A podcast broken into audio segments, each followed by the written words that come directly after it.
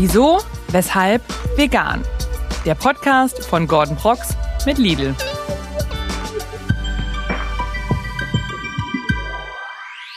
Hallo und herzlich willkommen zu einer neuen Folge Wieso, weshalb vegan Teil 2 mit Nico Rittenau. Nico ist quasi der Meister der Mythenentlarvung und ein großer Verfechter der veganen Ernährung.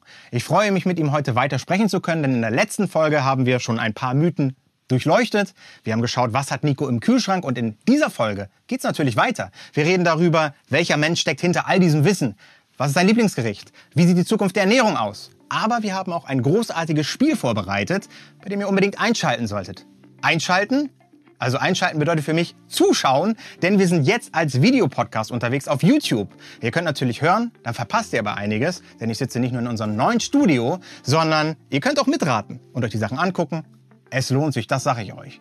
Und jetzt gehen wir direkt da rein, wo wir in der letzten Folge aufgehört haben, denn da habe ich Nico gefragt, wenn man so hört, ne, also du bist ja für mich so ein wandelndes Lexikon, da denke ich mir halt auf so, ja, verstehe ich, aber seien wir mal ganz ehrlich, Nico, wenn du zu Hause bist ne, und einfach mal sagst, ich, der Tag ist irgendwie durch, du bist super kaputt, willst nur noch die Füße hochlegen, gibt's nicht auch mal Momente, bei denen du sagst, weißt du was, jetzt schiebe ich mir einfach eine Pizza in den Ofen und äh, schnabulieren mir die rein. Gibt es so, gibt es diese Nico oder ist das äh mehrmals die Woche? Mehrmals die Woche. Ja, selbstverständlich. Also schau, es ist ja auch eine der, der Regeln oder Tipps, je nachdem wie du möchtest, aus aus einem meiner Bücher, wo es um die zehn Tipps für gesunde Ernährung geht. Und einer davon ist, es gibt keine gesunden und ungesunden Lebensmittel, sondern es gibt nur gesunde und ungesunde Ernährungsweisen. Mhm. Und meine Ernährung ist insgesamt sehr sehr gut, nährstoffbedarfsdeckend, ausgewogen und im Rahmen dieser ausgewogenen Kost findet ich würde sagen täglich, also sicherlich 360 Tage im Jahr gibt's äh, was Süßes äh, als Dessert, zumindest einer Mahlzeit am Tag. Und es gibt auch mal Fertiggericht und selbstverständlich, klar.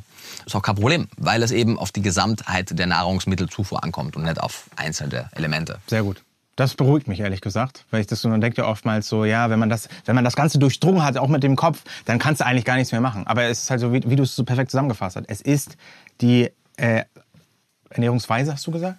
Die, genau, die Gesamtzusammenstellung der, der Kost oder Ernährungsweise und nicht einzelne Lebensmittel. Also je mehr ich mich mit Ernährung auseinandergesetzt habe, desto weniger restriktiv und rigide wurden meine eigenen Ernährungsmuster, weil ich halt verstanden habe, dass ich mich bis zu einem gewissen Grad restriktieren muss, wenn ich das Ziel verfolge, mich gesund zu ernähren, aber nicht weitergehen muss, was man oft hat. Und man muss sich jetzt nicht super rigide ernähren und quasi den gesamten Tagesablauf nur noch darüber planen, was man wann isst und das genau abwiegen und mit Lebensmitteltabelle einkaufen gehen. Das muss man glücklicherweise nicht, wenn man gewisse Grundsätze beachtet. Sehr gut, das verstehe ich und das äh, gibt mir ein sehr positives Gefühl.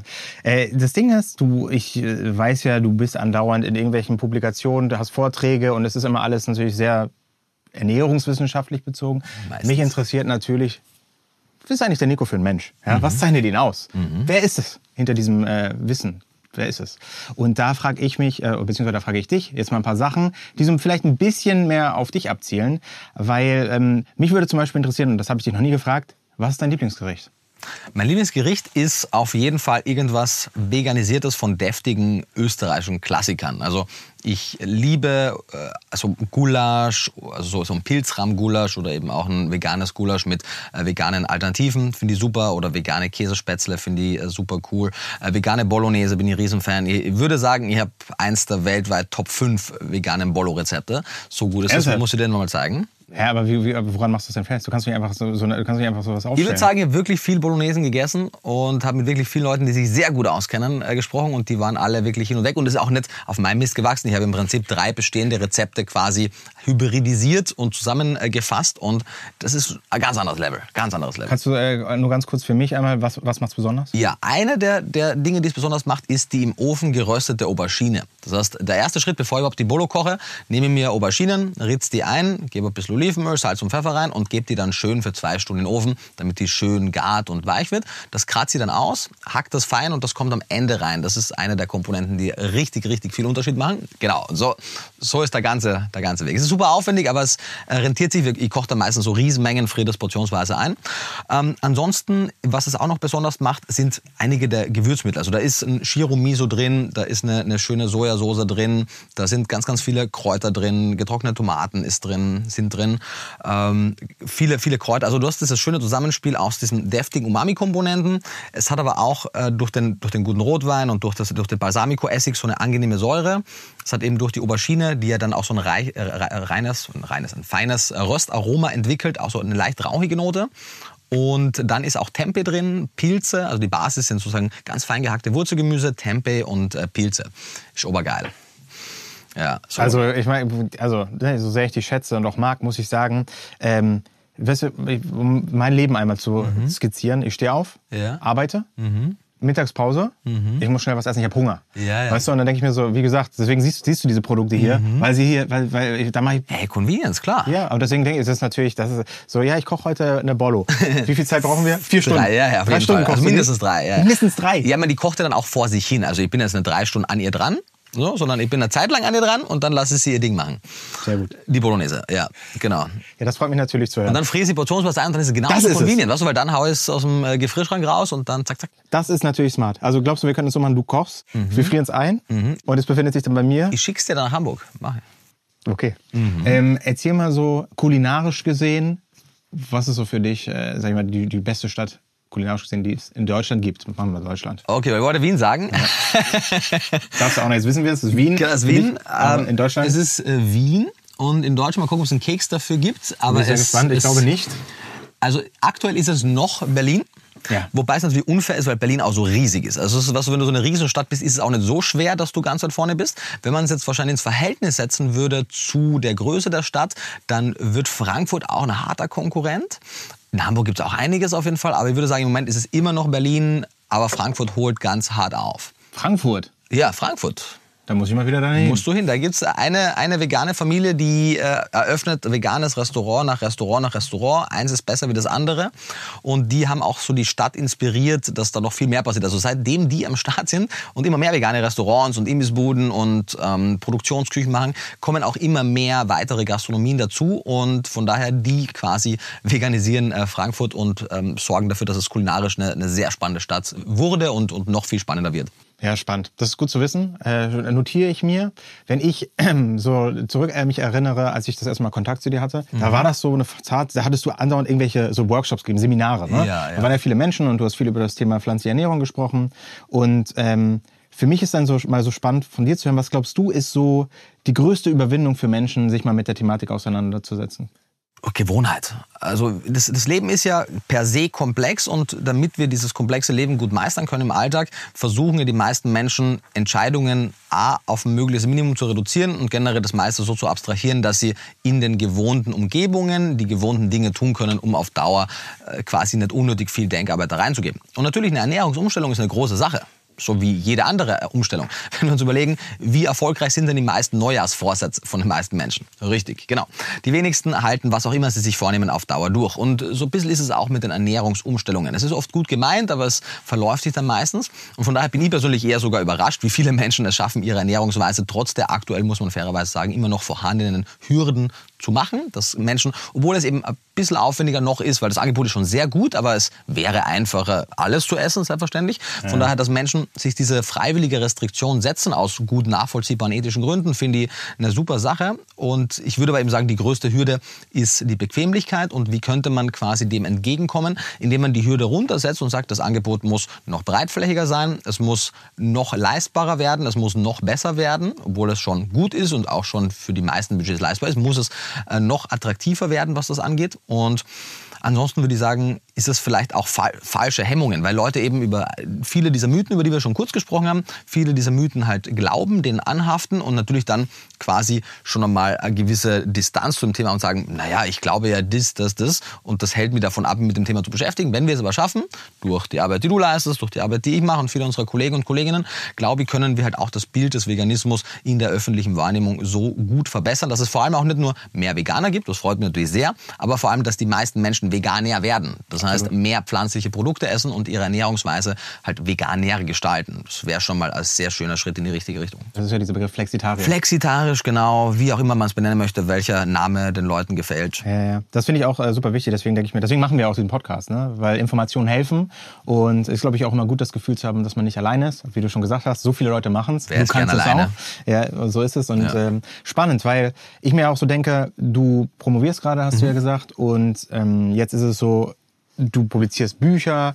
Da frage ich mich so, wenn du dir deine Arbeit so vorstellst, dann als Ernährungswissenschaftler, was glaubst du, also beziehungsweise was ist das große Ziel für dich? Gibt es etwas, wo du sagst so, hey, da möchte ich gerne hin, das möchte ich gerne noch äh, bewirken? Ja, ähm, ja, also ich versuche natürlich meine eigene Rolle jetzt nicht zu überschätzen, aber ich hoffe, dass ich ein Zahnrad in der ganzen Maschinerie bin, die dazu führen wird, dass wir diese dringend notwendige Ernährungswende vollziehen können. Was wäre die Ernährungswende? Die wird sich sicherlich in westlichen Ländern sehr stark unterscheiden von anderen Ländern.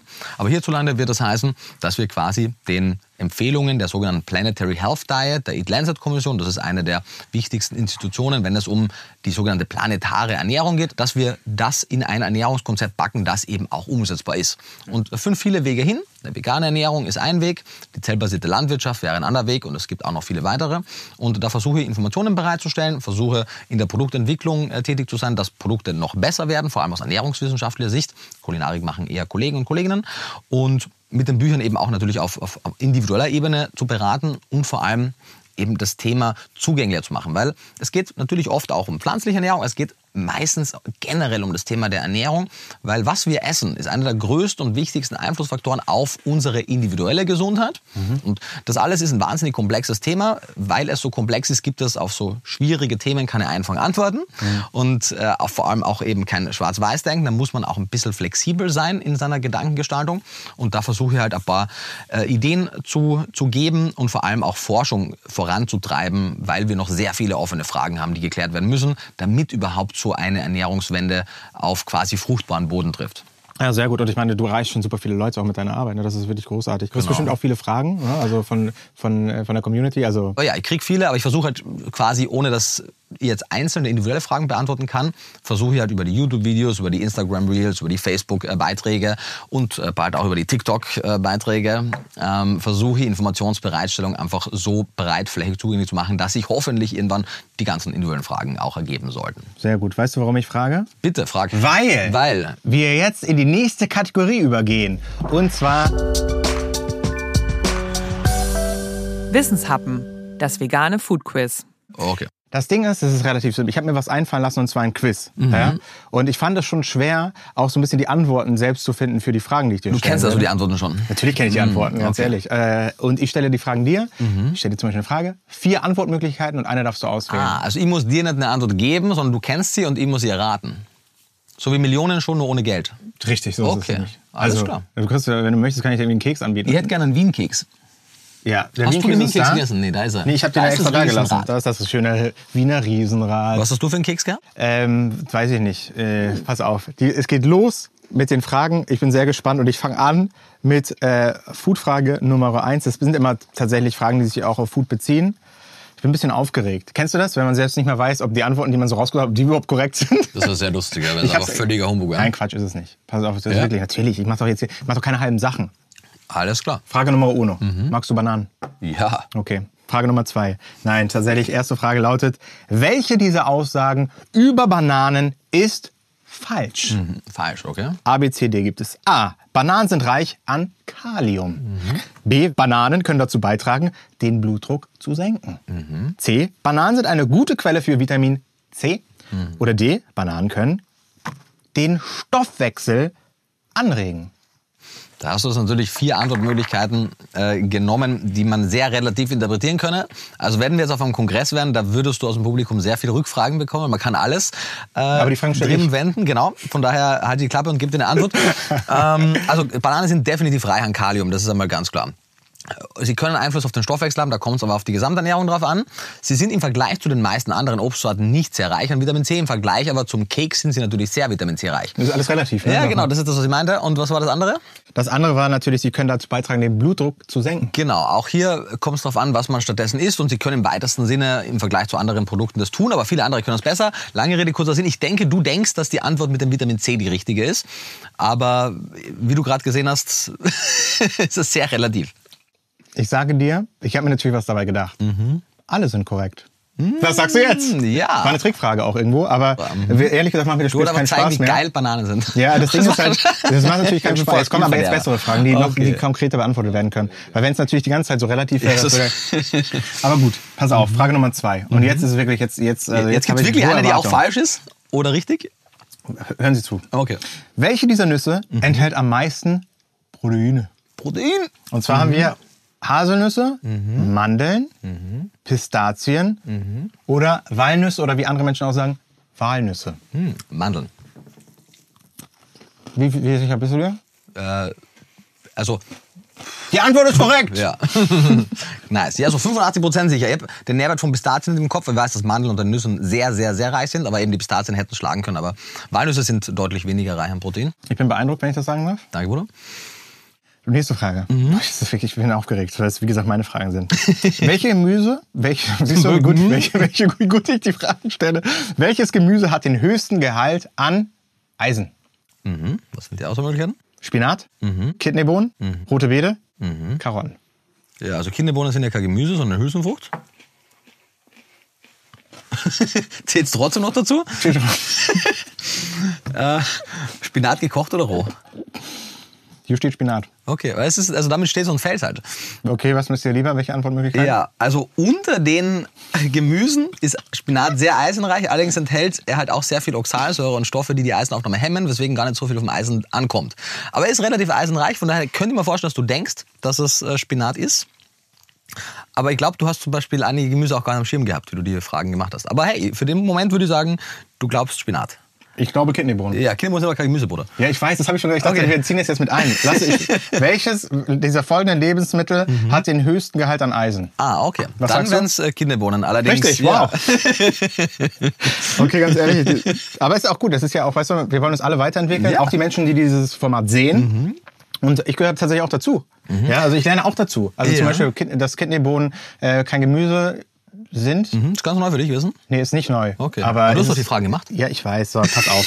Jetzt habe ich eine Frage, die, müsste die, die ist aber gut. Pass Okay. auf. Grünkohl. Bis Ja. zu wie viel Gramm Vitamin K? Vitamin K sagt dir was? Ja, Vitamin K1, äh, K2 hat er keinen. Sind in 100 Gramm Grünkohl enthalten. Okay, wie viel? Ja, pass auf. Bis, ne? Erstmal habe ich gesagt bis zu und pass auf. 122 Mikrogramm. Sagt man das? Mikrogramm? Mikrogramm, ja. Mikro oder Mikro? Ich würde Mikro sagen, aber du kannst auch Mikro sagen. Mikrogramm. 122, 330, 502 oder 812. Ah, nochmal 120? 122, 330, 502, 817 oder 12. 800, irgendwas, 800, über 800. Ähm, die unterste Zahl ziemlich sicher, weil es ist schon sehr reich an Vitamin K, eines der Vitamin K reichsten Lebensmittel. Ähm, ich würde sagen, den höchsten, weil du wolltest zeigen, wie geil Grünkohl ist. Deswegen ist es der höchste Das ist Wert. richtig. Ist irgendwie die Herangehensweise von dir, finde ich, anders als erwartet. Ich hätte Mhm. einfach gesagt, du sagst, ich lese die Frage, wo du sagst 800, 812 Ja. oder 17, ich weiß, ich habe das hier aufgeschrieben. Na, ich dachte mir, lass dir einen Denkprozess teilhaben, weil vor allem, wenn ich dann nicht richtig liege, finde ich, ist es auch nachvollziehbarer und es sind halt auch Fragen, wo man wirklich noch nachhaken muss. Vielleicht aber nicht bei der nächsten und der Mhm. letzten auch. Und die ist aber auch besonders, äh, ich wollte funky sagen, aber tricky ist, glaube ich, das Wort, das ich gesucht habe. Welches der Produkte ist nicht vegan? Okay. Milchzucker, Kakaobutter, Mhm. Fruchtfleisch oder etwas, was ich nicht kannte, aber du vielleicht kennst, Eierschwammerl. Eierschwammerl, das ist Österreich für Pfifferlinge. Äh, Milchzucker ist nicht vegan. Weil Milchzucker ist tatsächlich eine Milch. Eierschwammerl sind Pilze. Kakaobutter ist äh, von der Kakaobohne der Fettanteil. Und was hast du noch gehabt? Fruchtfleisch. Fruchtfleisch ist halt ja, das Fleisch von Früchten. Okay, ich hätte nicht gedacht, dass du das so schnell. Äh, Okay, gut, es ist ja gut. Ja, Aber war, war funky, war ein lustiges Wortspiel. naja, auf jeden Fall. Äh, vielen Dank, dass du daran teilgenommen hast. Sehr gerne. In dieser Fragerunde. Äh, lass uns noch mal kurz zu was Ernsterem kommen, was mich persönlich ja auch äh, sehr interessiert. Wie siehst du, sag ich mal so, die Zukunft der Lebensmittelindustrie? Ich meine, du hast es schon so angeschnitten, aber vielleicht noch mal äh, ganz speziell was denkst du, wird da passieren? Wie sieht's aus? Und ähm, ja, was hältst du von der veganen Zukunft? Was, was kommt dir da so in den Kopf? Ja, mh, also ohne dass ich jetzt ein Prophet wäre und das wirklich vorhersagen kann, alles, was ich publiziert kenne von Zukunftsforscher und Forscherinnen, die sich mit dem Thema beschäftigen, da ist sehr viel Überschneidung in, in deren Publikationen. Und eine Sache, die man quasi überall liest, ist, dass der Anteil an pflanzlichen Proteinquellen deutlich steigen wird und zugunsten dessen der Anteil an tierischen Proteinen reduziert wird mhm. auf einer Weltbevölkerungsebene. Das kann aber nur dann passieren, wenn wir schaffen, pflanzliche Proteinquellen so zu optimieren, dass sie eben auch nährwerttechnisch eine gute Äquivalentquelle sind. Weil es ist ja im Prinzip zyklisch. Wenn man sich anguckt, wie sich Menschen vor 100, 150 Jahren ernährt haben, war der Anteil an Hülsenfrüchten, Vollkorngetreide etc. deutlich höher. Er ist jetzt gesunken. Wir wissen ja auch noch gar nicht so lange, so viel, wie wir heute über Ernährung wissen. Und mit diesem Wissen, das wir in den letzten Jahrzehnten bekommen haben, wird sich die zukünftige Bevölkerung, denke ich, lecker, also mindestens so lecker wie jetzt, vielleicht sogar leckerer, aber deutlich gesünder, deutlich ausgewogener und auch äh, sehr viel praktikabler ernähren können. Und ich denke und hoffe, dass die Lebensindustrie hier diese zentrale Rolle einnimmt, denn damit steht und fällt es. Natürlich, die Politik kann Rahmenbedingungen setzen, im Optimalfall. Mhm. Die Konsumenten, Konsumentinnen können ähm, quasi Anregungen geben oder können die Nachfrage steuern ein Stück weit.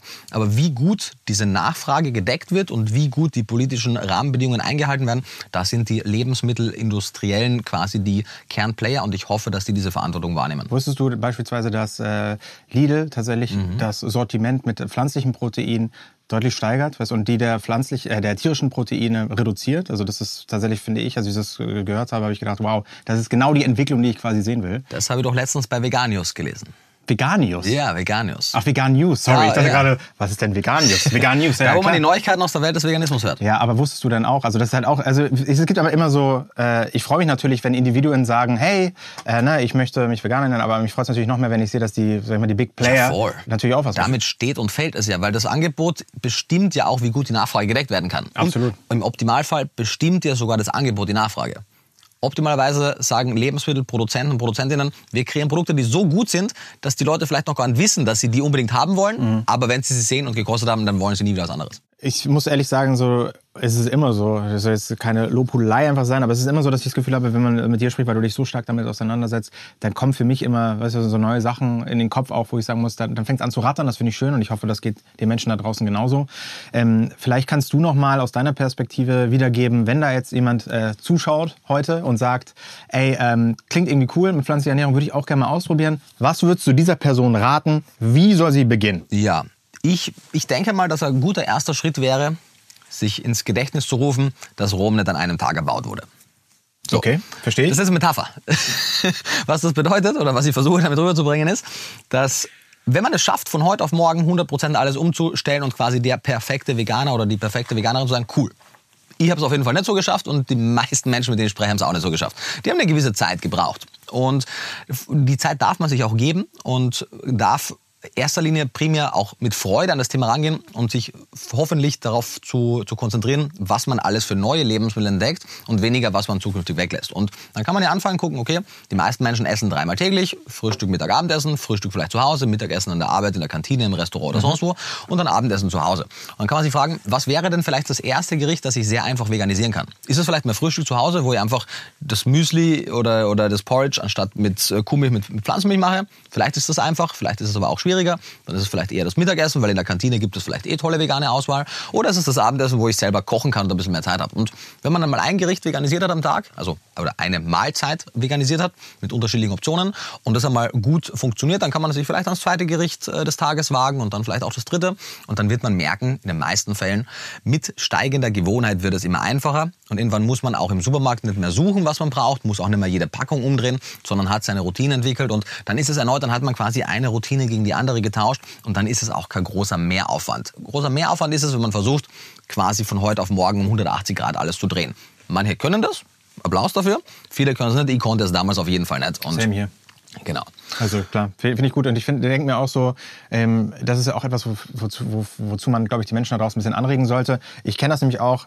Ich bin, wie gesagt, ein Convenience-Typ. Ich gehe dann zur Arbeit und gehe dann irgendwie mittags was essen. Ich finde es auch mal cool zu Hause, wie du es vorhin beschrieben hast, einfach ein bisschen was vorzukochen, was mitzunehmen, weil du dann erstmal weißt natürlich, was drin ist, aber auf der anderen Seite auch einfach, ähm, ja, dann viel besser, steuern, viel besser steuern kannst, was drin ist. Und ist halt in der Regel, würde ich auch sagen, erstmal ein bisschen gesünder, wenn du halt auch weißt, was drin ist. Also du kannst auf jeden Fall beeinflussen. Mhm. Äh, weil ich persönlich bin immer ein Freund davon, man hat immer das Gefühl, dass die ganze Bewegung super perfekt ist. Ja? Und ich glaube, es ist wichtig, den Leuten zu sagen, hey, ich reiche dir die Hand, jeder Schritt, wie du sagst, Step by Step, taste dich ran, entwickle ein Gefühl dafür. Ich glaube, das ist wichtig und diesen Druck sollte man den Menschen da draußen einfach auch mal nehmen. Ja, und vor allem auch, also so wichtig und auch mir persönlich und auch für die Gesellschaft so wichtig dieses Thema ist, darf man auch nicht vergessen, dass auch wenn unsere unsere Mahlzeiten, unsere Ernährung ein sehr zentraler Aspekt unseres Lebens ist, haben wir sehr viele andere zentrale Aspekte in unserem Leben, in denen wir ebenfalls bessere oder schlechtere Entscheidungen treffen können. Und es vielleicht auch der Fall ist, dass einige vegan lebende Menschen zwar in veganen, also in Ernährungsaspekten bessere Entscheidungen treffen, aber vielleicht in vielen anderen schlechtere. Das heißt, dieser Vergleich, du bist jetzt ein besserer oder du bist jetzt ein schlechterer Mensch, es ist so multifaktorell und, und unser Leben hat so viele Facetten, dass es absurd wäre, sich überhaupt mit irgendwem zu vergleichen. Man kann sich allerhöchstens mit sich selbst vergleichen und kann gucken, schaffe ich es denn oder habe ich vielleicht den Anspruch und ich würde sagen, das wäre schön, dass man eine bessere Version von sich selbst ist. Und zwar nicht nur so, so unangenehm Self-Improvement-Coaching-mäßig, nee, sondern einfach so ganz ähm, rational, dass man sagt, hey, welche Entscheidungen treffe ich denn auf regelmäßiger Basis? Wie gut sind die denn und wo könnte ich denn vielleicht ein bisschen was Besseres machen? Vor allem wenn es einem so einfach gemacht wird wie heutzutage, dass du in den Supermarkt gehst und es ja eigentlich alles gibt. Genau, und dann hört man den Lidl-Podcast und kriegt da all die Informationen von Gordon auf dem Silbertablett serviert. Von mir gibt's gar nichts. Von mir gibt's nur Fragen. Von dir gibt's die Informationen. Nico, ich finde, das war ein perfektes Schlusswort. Äh, schön zusammengefasst. Besser hätte ich es nicht tun können. Sage ich einfach so. Vielleicht ist es aber so. Egal. Wir werden es nicht herausfinden. Schön, dass ihr eingeschaltet habt. Ich danke dir, Nico, dass du Teil äh, dieser ersten Folge warst. Ich hoffe, ihr habt was mitgenommen. Lasst unbedingt ein Like da, wenn es euch gefallen hat. Kommentar, wenn ihr Fragen an Nico habt, schreibt sie unten rein. Ich werde sie schicken und sagen, Nico, hier ist deine Hilfe gebraucht. Mhm, okay. Für eine Handvoll kriegen wir das hin. Alles klar, danke mal lieber. Schön, dass du da warst. Das war meine Freude.